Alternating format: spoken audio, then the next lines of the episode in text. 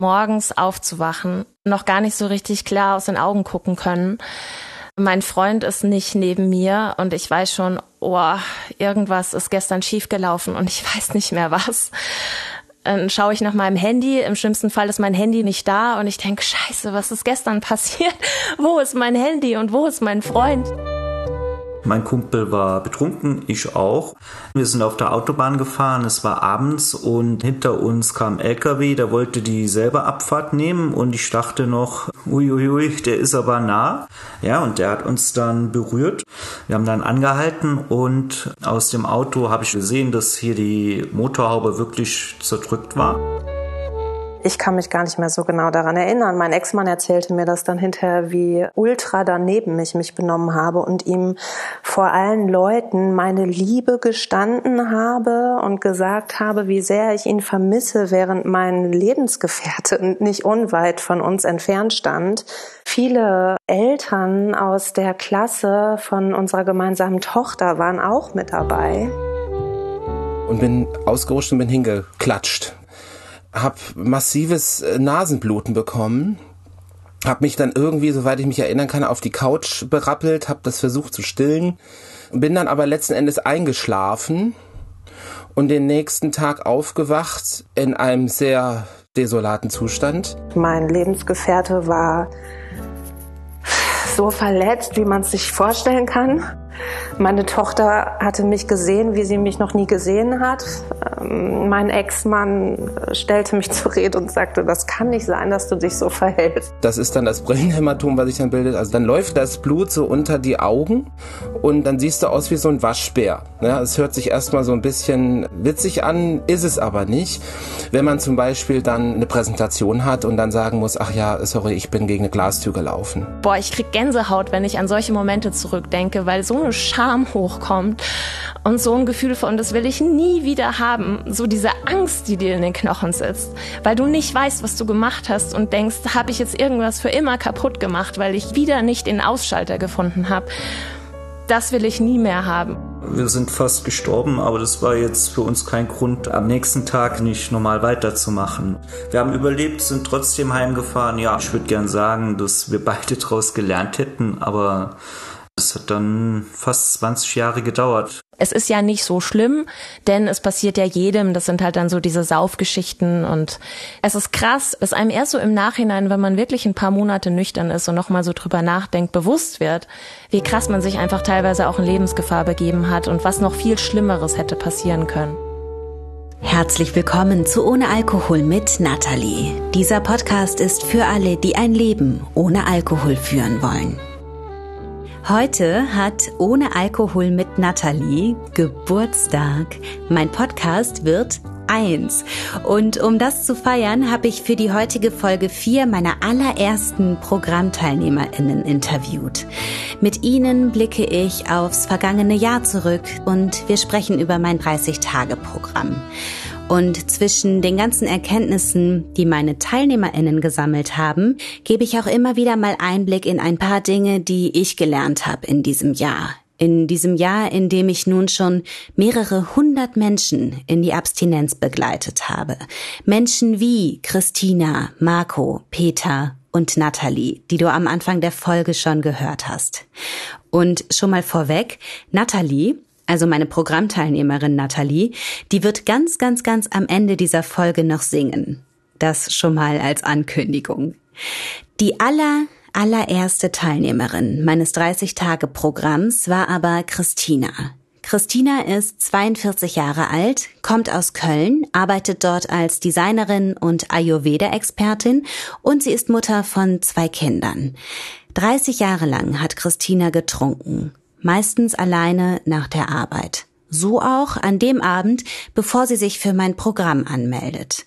Das passiert am 1. Oktober 2019 um 9.14 Uhr. Knappe zwei Stunden später schreibt sie Folgendes. Scheiße, du hast es wieder getan. Diesen Gedanken denke ich öfter, als dass ich ihn nicht denke. Seit vielen Jahren lebe ich in und mit der Sucht und vor allem mit dem Bewusstsein, dass ich süchtig bin.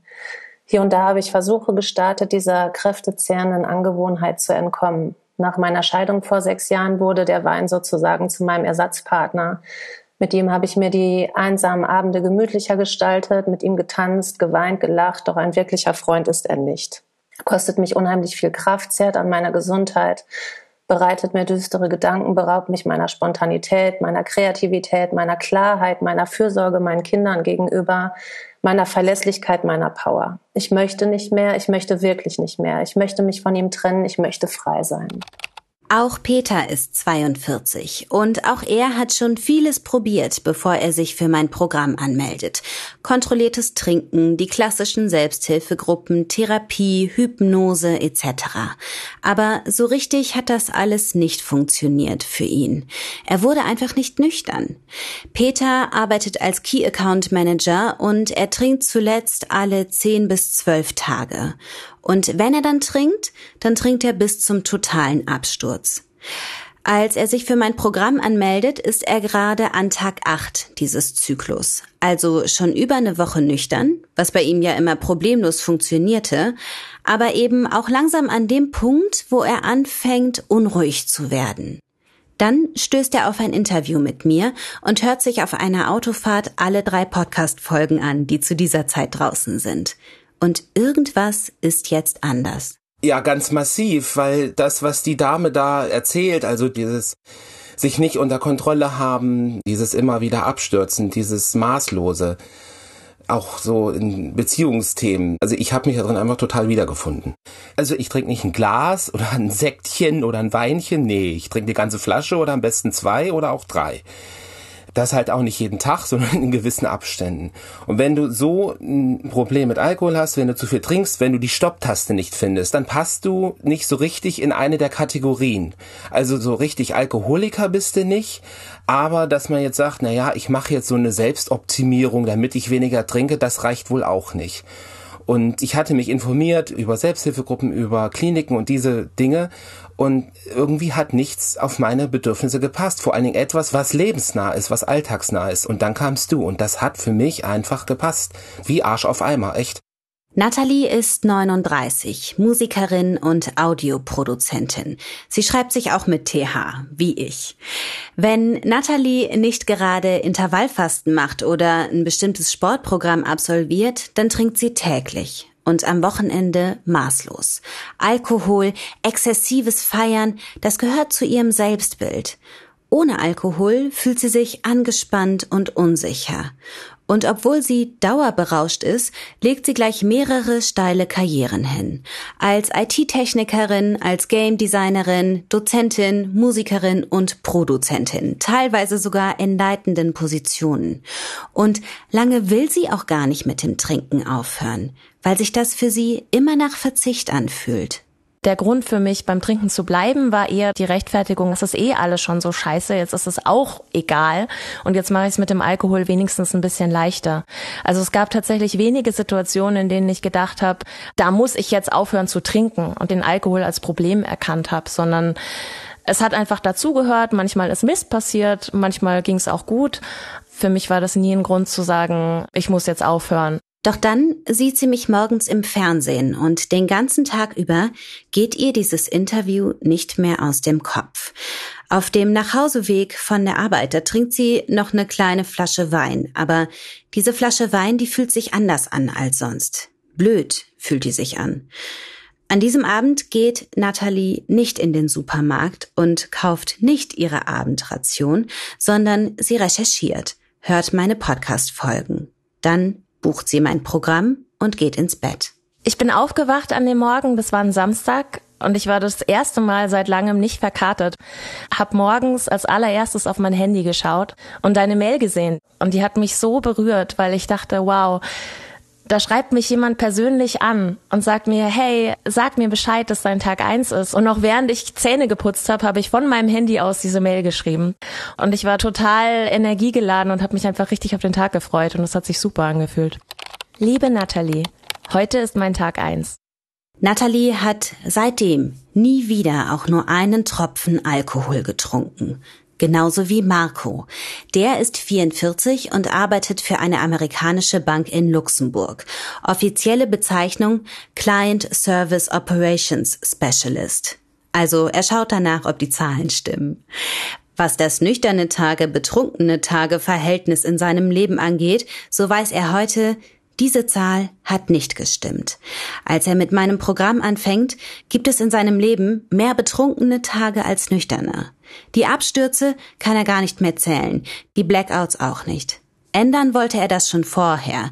Immer wieder probierte er vom Alkohol loszukommen, führte Trinkregeln ein, führte Alkoholtagebuch und so weiter und so weiter.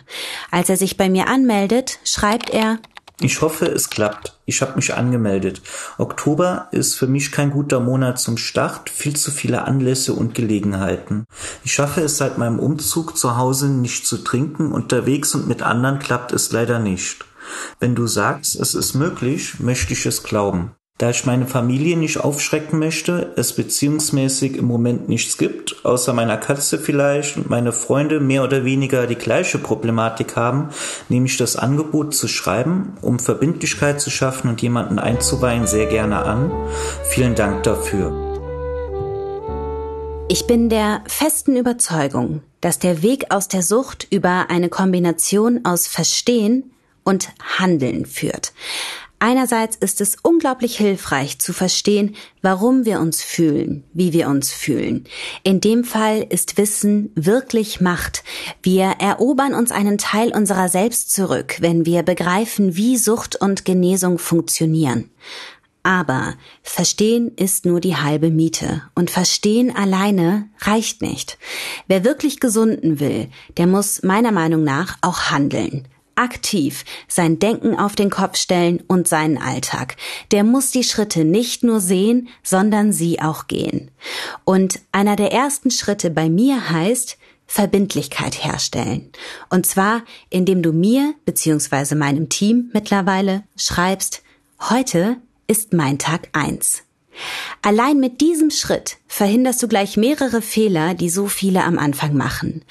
Einer der größten davon ist zu denken, ich muss das alleine schaffen. Nein, musst du nicht, weil du nicht alleine bist, weil es Menschen gibt, die genau da waren, wo du gerade stehst, die dich sehen, die dich verstehen und die sich freuen, dir jetzt sagen zu können, alles klar, heute ist dein Tag eins. Ich bezeuge das und du hast jetzt eine erste Verbündete an deiner Seite. Ich weiß, dass dieser Schritt nicht einfach ist, aber er lohnt sich. Also als ich das geschrieben habe, habe ich mich geschämt, weil mir klar wurde, ich habe ein Problem, aber ich kann es eigentlich keinem sagen, weil die Familie macht sonst hier Tatütata, ich komme in irgendeine Therapie oder muss sonst wohin. Meinen Kumpels brauche ich nicht zu erzählen, ich will weniger trinken oder so, weil das Ergebnis wäre, dass ich am Ende dann doch getrunken habe. Und dann jemanden zu fragen, okay, kann ich dir denn schreiben, hat mich doch Überwindung gekostet. Und als dann tatsächlich eine Antwort kam, war ich sehr dankbar und habe mich sehr gefreut. Ein weiterer Fehler, den viele am Anfang machen, ist zu denken, ich muss alles genauso weitermachen wie bisher, nur jetzt halt ohne zu trinken. Nochmal Nein. Und zwar ein genauso fettes Nein. Das ist Wahnsinn. In den ersten Wochen wird es viele Tage geben, an denen du froh bist, wenn du geduscht hast und nicht gefeuert wirst. Es ist anstrengend für deinen Körper und für deinen Geist, diese ersten Schritte zu gehen anzufangen zu heilen. Gib dir den Raum dafür. Nimm dir den Raum dafür. Das kann ich gar nicht oft genug wiederholen. Also geh am Anfang nicht ins Restaurant, wenn du im Restaurant immer trinkst. Geh nicht zum gemütlichen Mädelsabend, wenn du da immer trinkst. Es ist am Anfang herausfordernd genug. Warum willst du es dir zusätzlich noch schwer machen? Du bekommst am Ende des Programms konkrete Werkzeuge, mit denen du all diese Situationen und Events meistern kannst am Ende des Programms, also nach ein paar Wochen, wenn du schon viel stabiler stehst als am Anfang. Aber ja, habe ich auch gelernt, manchmal sind ein paar Wochen einfach zu lang. Manchmal geht es nicht anders, so wie bei Natalie. Bei mir war es so, dass ich von einer Triggersituation in die nächste geschmissen wurde und dem nicht aus dem Weg gehen konnte, weil ich Musikerin bin. Also ich war jedes Wochenende auf Partys beruflich und musste da eben Musik machen. Und es stand immer so schön in den Mails, ja, geh einfach nicht auf Partys, sag ab. Und ich weiß noch, wie ich dir ganz verzweifelt geschrieben habe, ich kann nicht absagen, ich muss dahin. Und diese Auftritte waren für mich natürlich auch immer mit Alkohol verbunden. Also nicht, dass ich mir ständig die Kante gegeben hätte, weil ich ja eben gearbeitet habe. Aber es hat einfach dazugehört, dass man während dem Auftreten oder in den Pausen oder dann beim Abbau getrunken hat. Und es war für mich schon eine Herausforderung, zu diesen Partys zu gehen, wo andere Leute sich konsequent die Kante gegeben haben, weil sie eben geheiratet haben oder Geburtstag gefeiert haben und ich nüchtern sein wollte. Also ich musste mir so eine eisenharte Mauer aufbauen, mir vorher einen Plan machen, wie ich damit umgehe, wenn dann die Sucht kommt. Und gerade an diesen Wochenenden habe ich sehr gekämpft. Unter der Woche war es nicht so schlimm, aber vor diesen Auftritten, weil das eben auch so hart verknüpft war miteinander, singen Alkohol, Party machen, war es schwierig, ja. Kannst du dich an den ersten Morgen erinnern, als du nach so einem Auftritt wach geworden bist? Nüchtern? Ja, oh ja. Das war am 19.10., also da war ich gerade eine Woche nüchtern.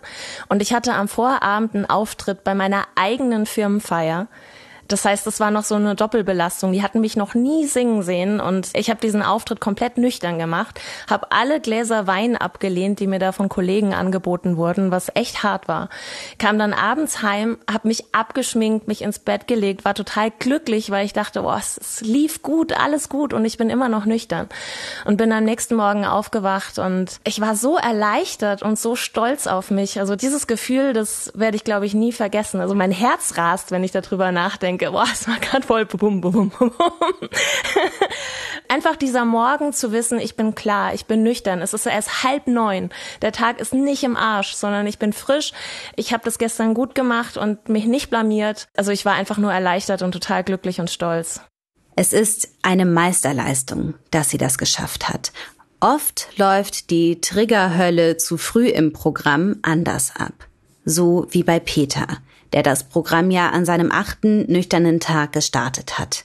Einen Tag später schreibt er, habe jetzt Tag neun ohne und denke die ganze Zeit Wein, Wein, Wein.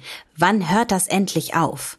Das, was ich da geschrieben habe, war quasi die Ankündigung zu der einen Entgleisung. Also ich habe ja, nachdem ich das Programm gestartet habe, noch einmal so eine Art Ausflug gemacht in die Alkoholwelt.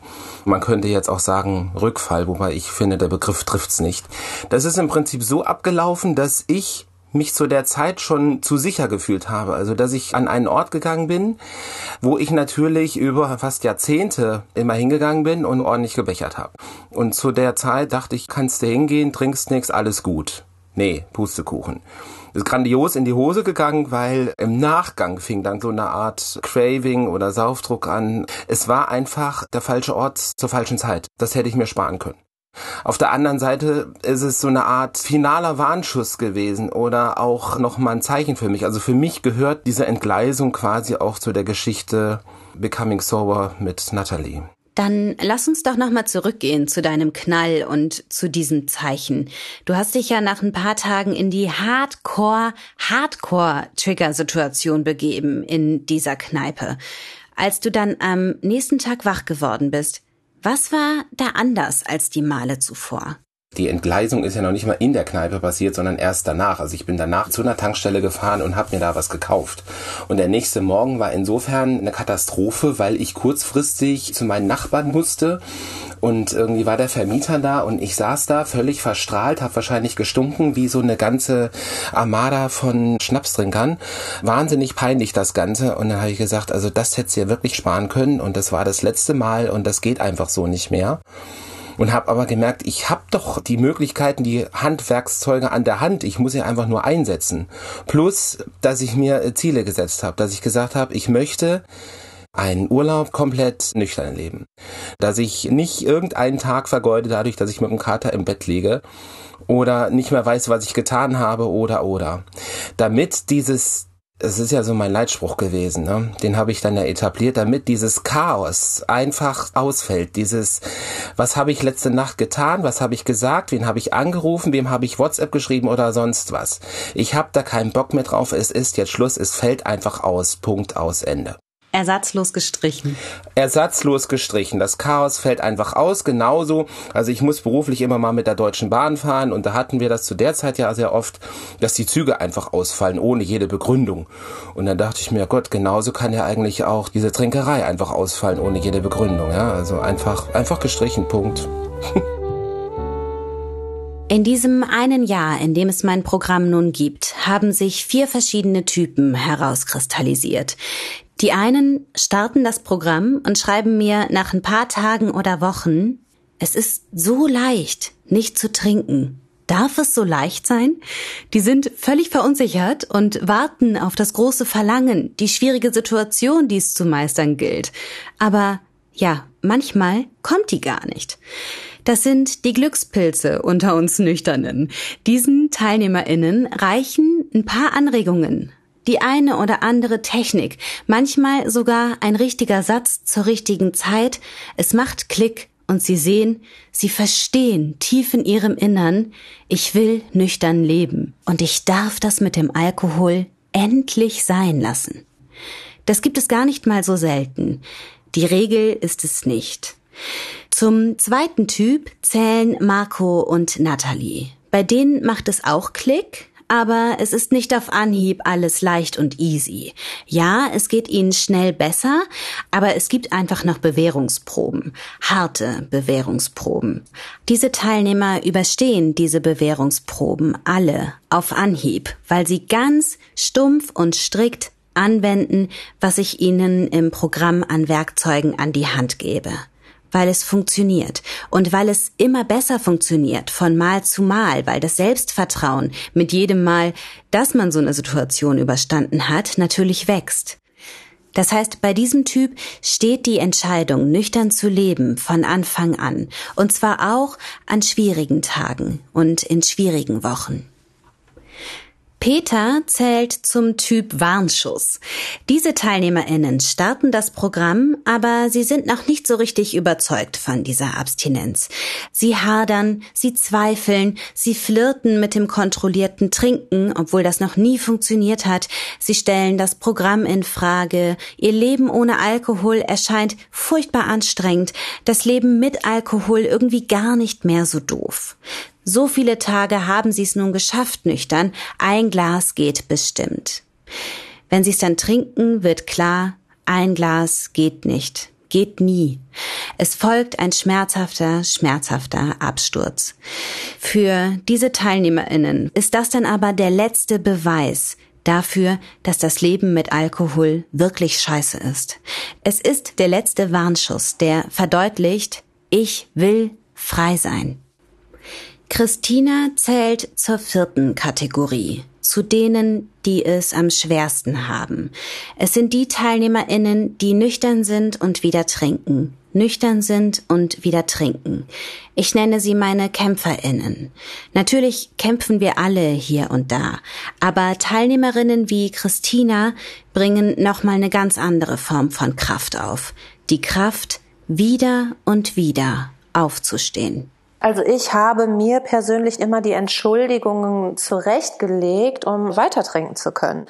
Ach ja, ist ja noch mal gut gegangen oder hätte ja auch schlimmer sein können und das kenne ich schon sehr gut, dass ich gedacht habe, ich krieg ja auch alles total super noch auf die Reihe, ne? Auch wenn ich nur auf Halbgas durch mein Leben fahre, aber ich bin erfolgreich im Job. Meine Kinder sind intelligent, schaffen ihre Schule, die sind gut versorgt. Also ich habe ja irgendwie alles doch im Griff.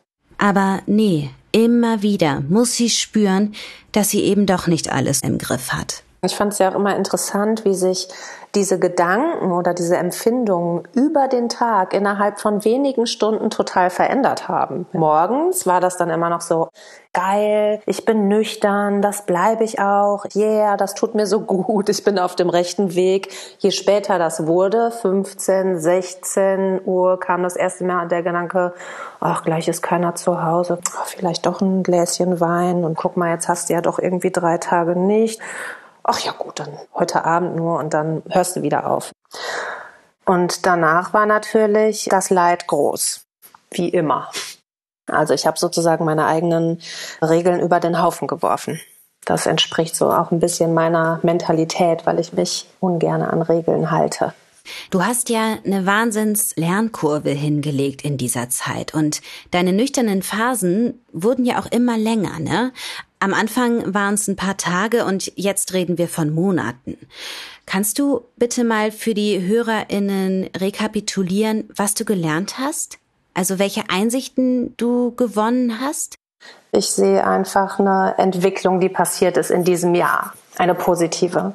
Ich kann nicht sagen, wie oft ich wieder zurückgefallen bin. Was ich aber sagen kann, ist, dass dieses Abstinentsein für mich ein Prozess ist. Im Grunde ist es ein Lernprozess. Ich habe gelernt, die Zeiträume zu verlängern und mir zu verzeihen, wenn ich zurückgefallen bin. Der Schlüssel ist, liebevoll mit sich selbst zu sein, zu erkennen, dass man sich Gutes tut, wenn man nicht trinkt und dass, wenn man zurückfällt, dass es keine Schande ist, sondern einfach zu diesem Lernprozess dazu gehört. Jetzt zuletzt habe ich es geschafft, 60 Tage am Stück nüchtern zu sein. Das war die absolute Offenbarung. Das war wirklich eine total geniale Zeit und es kam wieder der Moment, wo ich dachte, ach komm, jetzt hast du so lange geschafft. Ein Gläschen, das kriegst du schon hin. Und zack, war die Falle wieder zugeschnappt.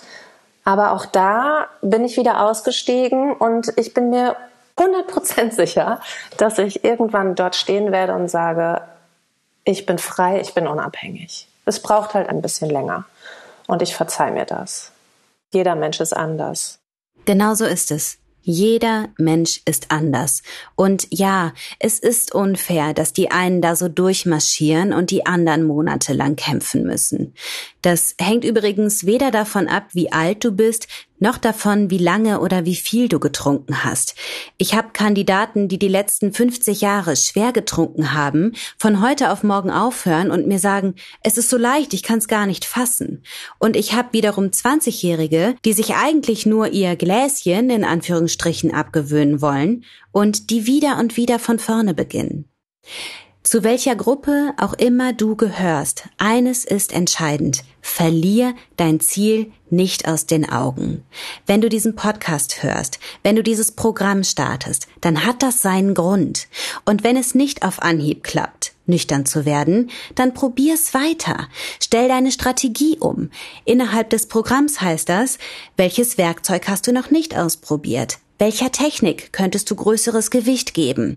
Welche Schreibaufgabe schiebst du vor dir her? Und warum? Wozu kannst du dich jetzt vielleicht überwinden, wofür du vorher noch Ausreden gefunden hast? Mach etwas anders. Mach deine Abstinenz zu deiner obersten Priorität.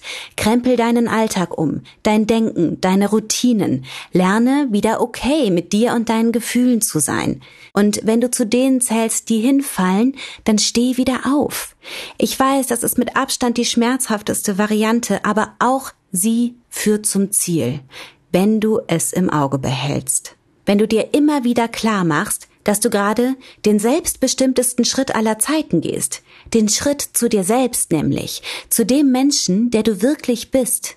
Wie das sein kann, das hat Christina zuletzt in ihren 60 nüchternen Tagen erlebt. Was mich total geflasht hat, war zu erleben, wie nah ich mir selbst gekommen bin und wie wunderschön das Leben an sich so unbetäubt ist. Also ich bin in meine volle Kraft gekommen. Ich habe für mich selbst gesorgt. Ich war energiegeladen. Ich habe mich super um meine Tochter kümmern können. Ich habe meine Jobs mit Leichtigkeit durchgezogen. Ich bin danach tatsächlich noch in die Natur gegangen und habe mich berieseln lassen von diesem wunderschönen Grün und also ich habe halt alles sehr viel intensiver und genussvoller erlebt. Also alles war in seiner Purheit wunderbar. Eine weitere Säule meines Programms neben den ersten beiden elementaren Verstehen und Handeln ist der Austausch mit Gleichgesinnten, ist die Gemeinschaft. Das ist ein optionaler Punkt. Viele nutzen das und profitieren unheimlich davon, aber es geht auch ohne. Also es passiert auch, dass ich nach 30 Tagen Feedback bekomme, so aller bin nüchtern, danke, hat super funktioniert. Aber ich plädiere immer dafür, diese Facebook-Gruppe zu nutzen. Denn was für eine Kraft eine ganze Gruppe von Menschen dir geben kann, eine ganze Gruppe an WegbegleiterInnen, das ist enorm. Und deswegen ist ein weiterer Teil meiner Programme eben, dass du einen Zugang zur UAMN Facebook-Gruppe erhältst. Meine Gruppe ist geschlossen und geheim. Das heißt, da kommen wirklich nur meine TeilnehmerInnen rein. Und auch nur meine TeilnehmerInnen können die finden. So haben alle dieselbe Basis, alle haben dasselbe Ziel und haben einen ähnlichen, freundlichen und unterstützenden Umgangston. Das ist mir ganz, ganz wichtig. Das mal so für den Hintergrund. In der Praxis ist diese Gruppe ein Ort, an den du immer kommen kannst. Egal, ob du gerade haderst oder ob du gerade vor Glück platzt. Egal, ob du durchmarschierst oder ob du Bedenken hast, weil es dir so leicht fällt. Ob du dich von deinem Warnschuss erholst oder ob du zu denen zählst, die immer wieder kämpfen. Ob du eine Familie hast, die dich nicht versteht. Ob du Freunde hast, die immer wieder fragen, warum du eigentlich aufgehört hast zu trinken. Ob du einsam bist, ob du dich fragst, ob es normal ist, sich so introvertiert zu fühlen. Was auch immer. Ich hatte das Gefühl, ich habe eine Andockstation. Hier sind Menschen, die rund um die Uhr verfügbar sind. Ich kann mich mit all meinen Sorgen, mit meinen Erfolgen, mit meinen Gedanken mitteilen und es gibt dort eine Resonanz und es gibt einfach Gleichgesinnte auf dem Weg. Und ich habe das Gefühl, es gibt einige Menschen, die auch ähnlich ticken wie ich. Ne? Also in unserer Online-Gruppe ist es einfach so, dass ich mich zu manchen Personen total hingezogen fühle, weil wir könnten auch so Freunde sein. Und dann gerät man da in den Austausch mit Gleichgesinnten. Die Menschen wissen einfach, wovon man spricht weil ähnliche Erfahrungswerte da sind. Also es ist einfach Unterstützung.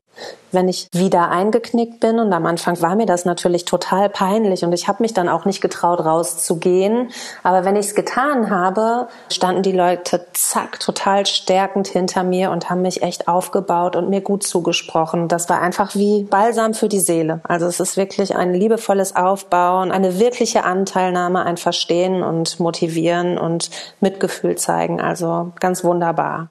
Peter, du zählst auch zu den Mega-Fans dieser Gruppe. Sag mal, warum bringt dir denn dieses virtuelle Miteinander in der OAMN Facebook-Gruppe so viel?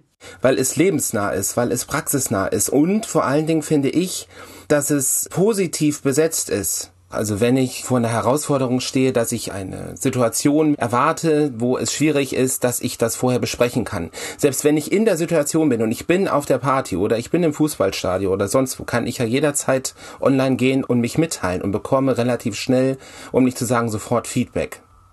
Es ist immer jemand da und wir kennen uns alle zwar nicht persönlich, wobei einige kenne ich mittlerweile tatsächlich persönlich, aber man hat das Gefühl, man kennt sich. Das ist so eine eingeschworene Gemeinschaft. Eine eingeschworene Gemeinschaft, die du gezielt für dich nutzen kannst, die zum Beispiel hinter dir steht, wenn es schwierig wird.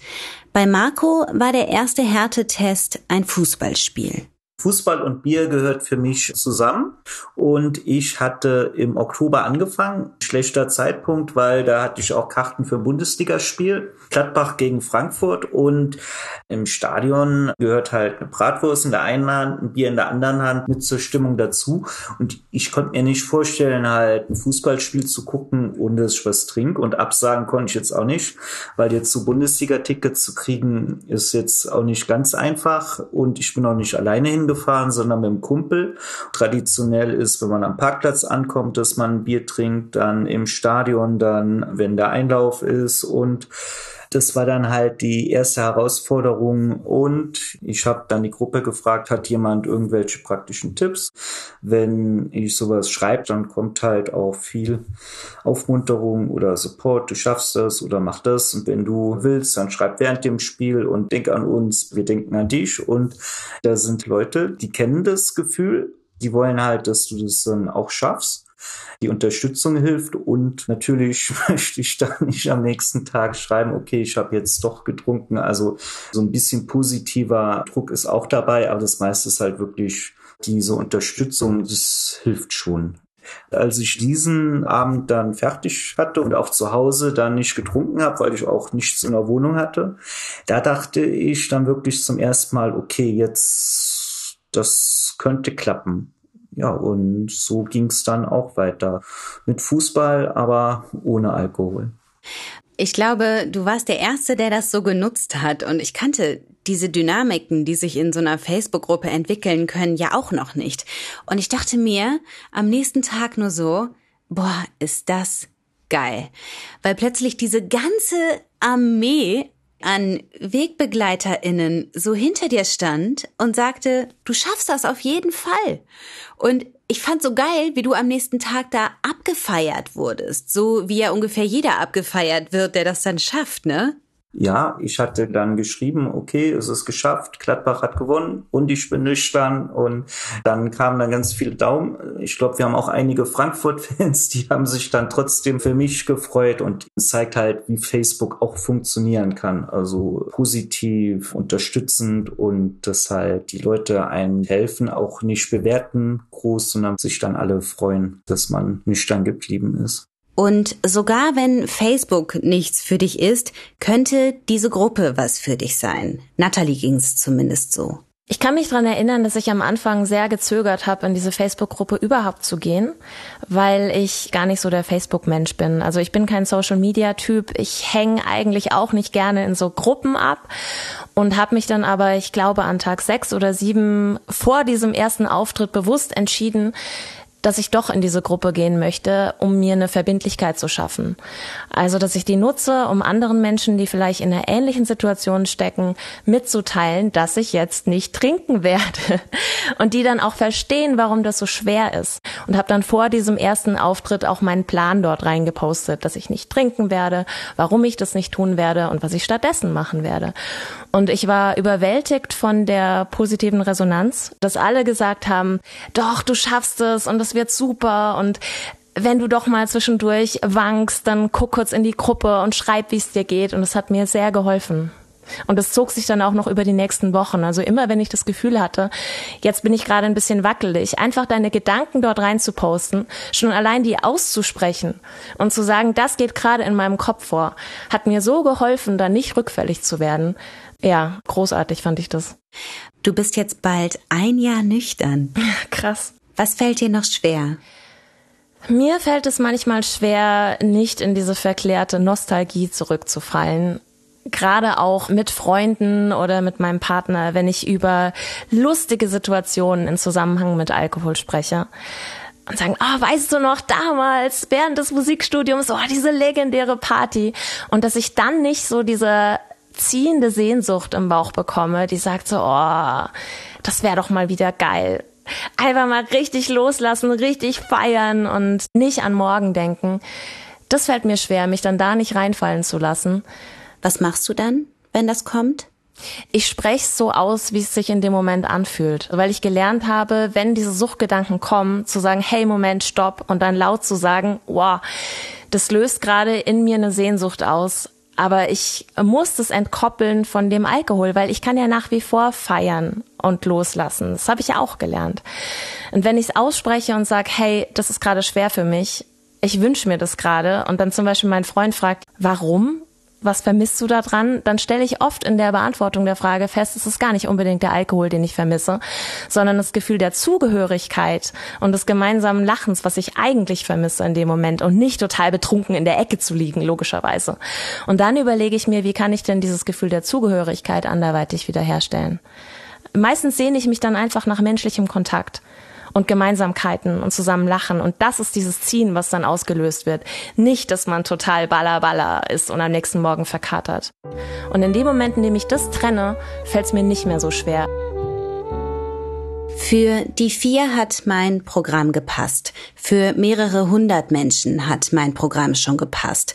Aber es ist natürlich nur ein Weg von vielen. Bei manchen war es zum Beispiel auch so, dass sie durch mein Programm dann erkannt haben, okay, es geht wirklich nicht ohne Klinik und ich gehe jetzt diesen Schritt. Manche merken zum Beispiel, ich habe da noch ein Trauma zu bewältigen und ich suche mir dafür jetzt eine geeignete Therapie. Und jetzt, wo ich nicht mehr trinke, kann ich mich da auch wirklich drauf einlassen und die kann auch wirklich anschlagen. Und es ist doch sicherlich so, dass Menschen, die schon viel probiert haben, wie Peter zum Beispiel, dass die einfach auch schon viel aus ihren vorherigen Versuchen mitbringen. Also es sind einige dabei, die schon Erfahrung haben mit dem Aufhören. Nicht alle, aber einige. Bei mir ist es wirklich so, dass dieses Programm und alles, was damit zu tun hat, das war genau zur richtigen Zeit. Weil ich einfach schon verschiedene Sachen ausprobiert habe, mich informiert habe und nichts hat so richtig gepasst. Und bei diesem Programm von Natalie dachte ich, boah, das passt jetzt echt einfach wie die Faust aufs Auge und halt genau zur richtigen Zeit. Ja, ging mir genauso. Ich musste nirgendwo hingehen. Ich musste mich nicht vor anderen Leuten rechtfertigen und schämen, sondern es war was, was ich für mich beginnen konnte und was mir so diesen ersten Schritt einfach gemacht hat. Auch mir das einzugestehen, zu sagen, ja, ich möchte das jetzt endlich anpacken, weil es ein Problem ist. Und dann aber im Umkehrschluss zu hören, du bist nicht das Problem, das ist die Sucht. Und die Sucht ist nicht ein Teil deiner Persönlichkeit. Du kannst das abspalten und du kannst lernen, damit umzugehen. Und dieser Gedanke hat für mich super gepasst, weil ich habe das Gefühl, dass ganz oft man selber als das Problem dargestellt wird, wenn man halt mit Alkohol nicht gut umgehen kann. Und dass man dann hört, ja, die trinkt halt mal zu viel und die hat halt ein bisschen ein Problem damit. Nein, ich bin nicht das Problem. Der Alkohol ist das Problem und die Position, die der in der Gesellschaft hat.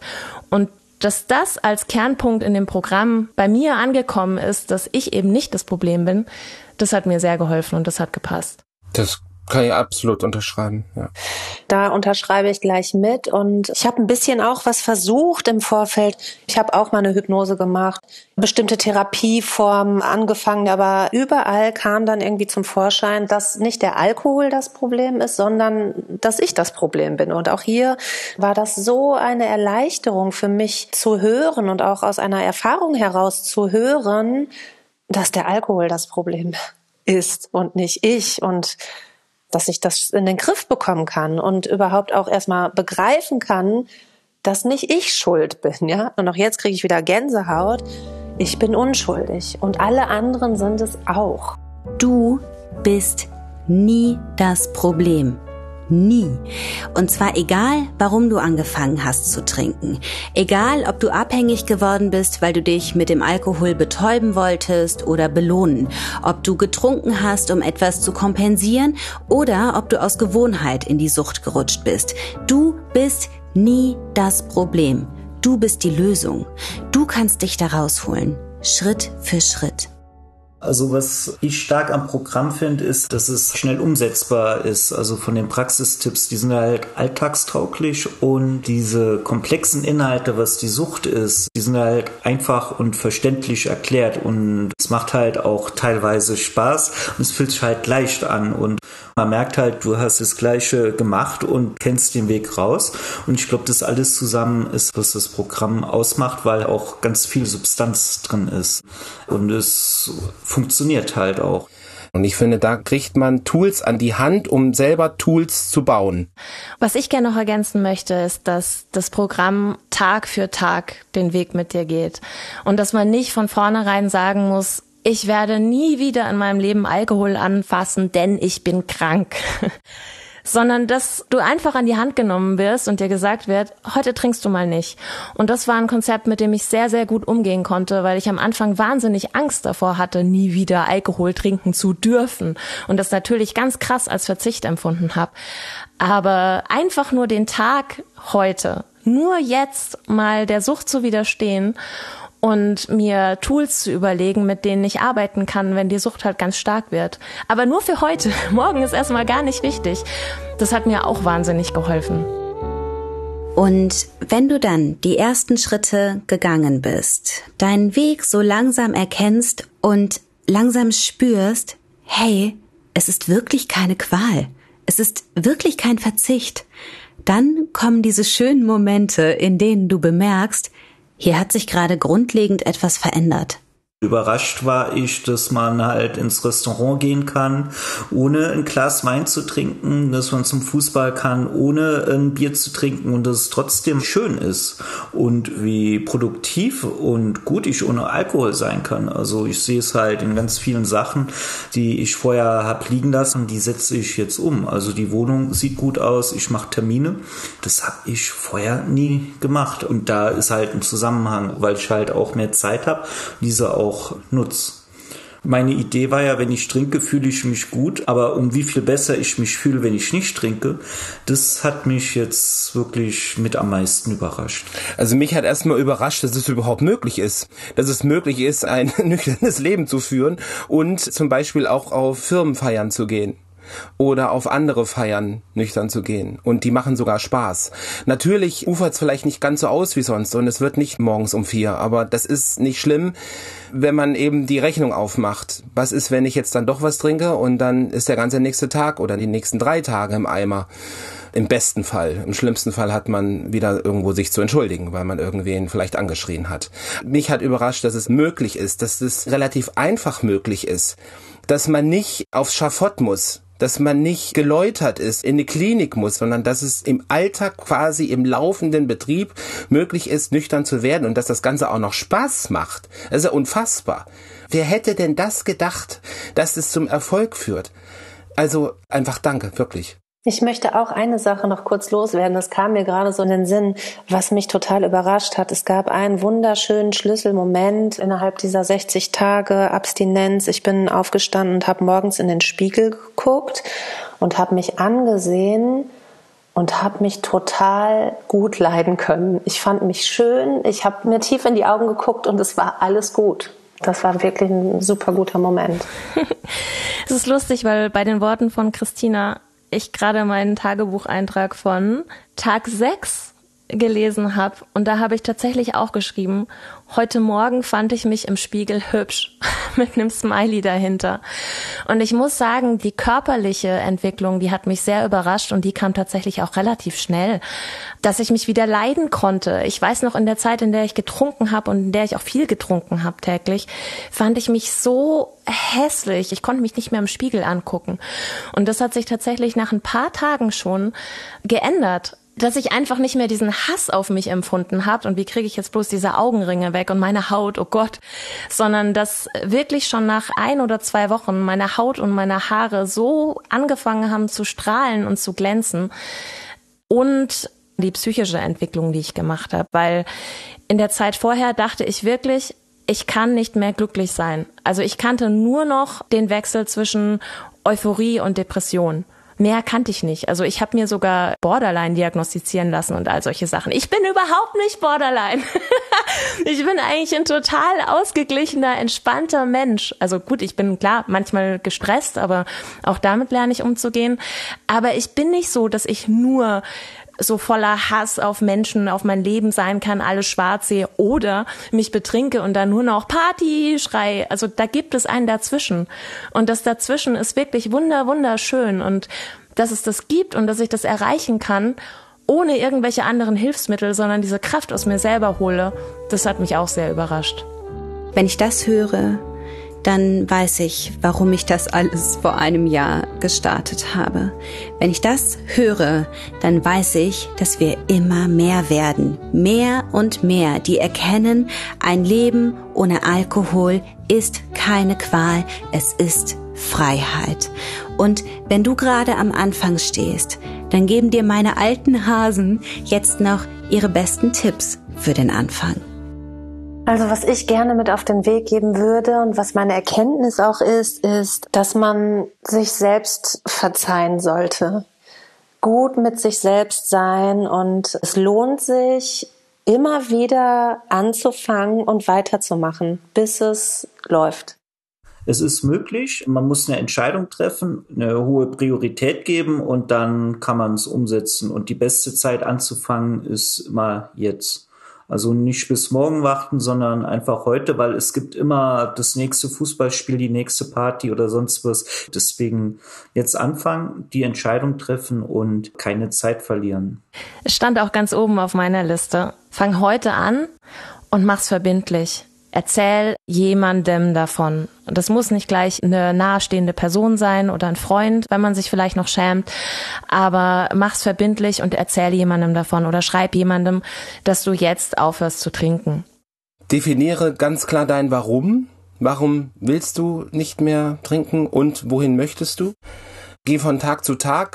Jeder Weg ist individuell. Also das Programm bietet einem unheimlich viele Möglichkeiten und Werkzeuge aber jeder Weg ist dennoch individuell. Und das Programm bedeutet auch nicht, dass einem jeden Tag, wie sagt man so schön, die Sonne aus dem Arsch scheint oder dass alles nur noch toll ist.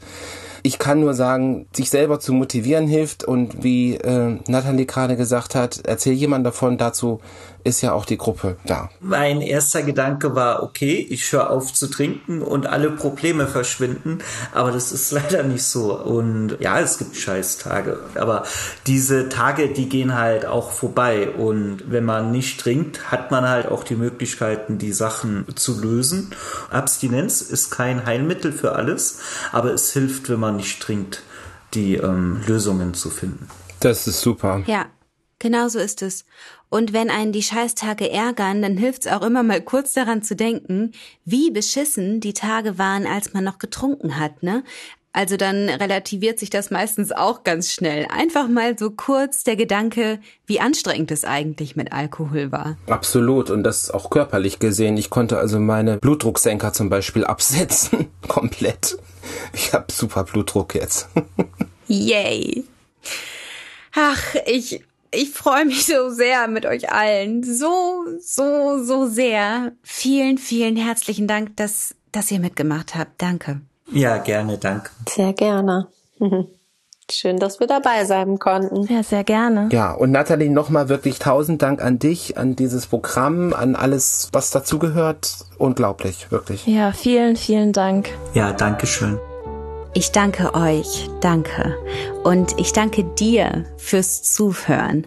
Und ich danke meinem Podcast-Hörer Philipp, der die Musik für die heutige Folge eingespielt hat. Philipp ist Jazzmusiker und hat mich vor ein paar Wochen angeschrieben und gefragt, ob es okay ist, wenn er das Klavierstück von meinem Vater nochmal für eine Band arrangiert. Und ey, ich habe mir so einen Ast abgefreut, erst recht, als ich dann das Ergebnis gehört habe. Er hat's ja mit zwei Kollegen nochmal mit Piano, Kontrabass und Altsaxophon eingespielt. Und was noch so lustig war, ich habe ihm vorher die Datei geschickt und bei mir heißt die Outro, weil es halt mein Podcast-Outro ist. Und von ihm kam dann zurück, ich zitiere, ich war jetzt mal so frei und habe es Freedom instead of Torture genannt. Aber wenn dir und deinem Vater Outro besser gefällt, dann lass ich's so. nee, bitte, Philipp, lass es so. Vielen, vielen herzlichen Dank. Übrigens auch im Namen meines Vaters, der auch Tränen in den Augen hatte, als er das gehört hat. Hier kommt Freedom Instead of Torture von den drei Kollegen in voller Länge.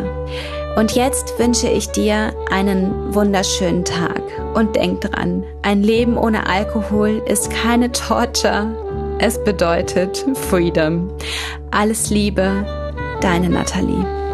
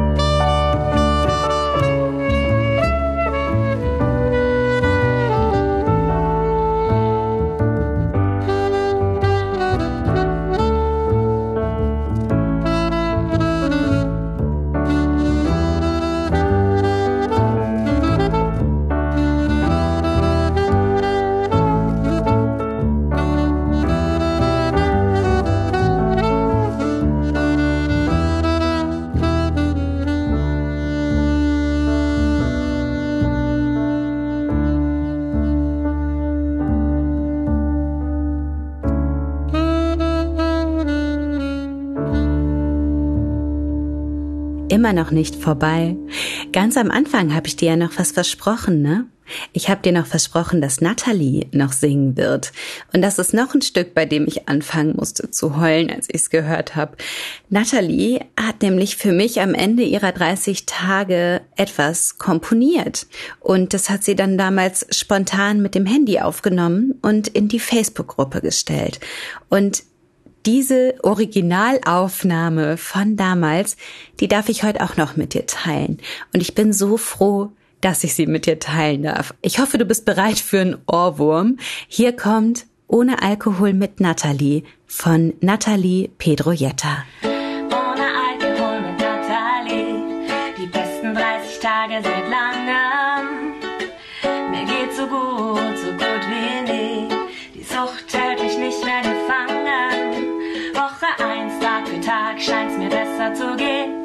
Die Stirn legt sich weniger in Falten lerne mich wieder mehr zu verstehen und auch mehr von mir zu halten. Woche zwei, ich bin gut gelaunt und motiviert,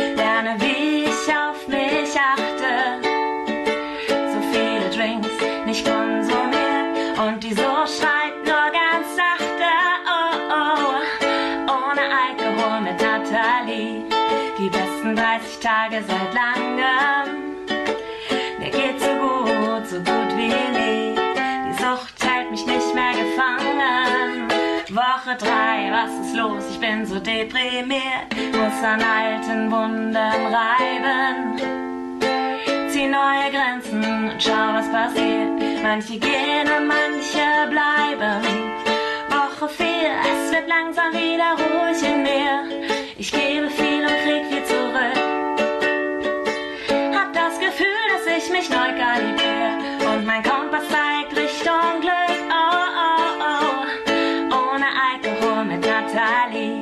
die besten 30 Tage seit langem.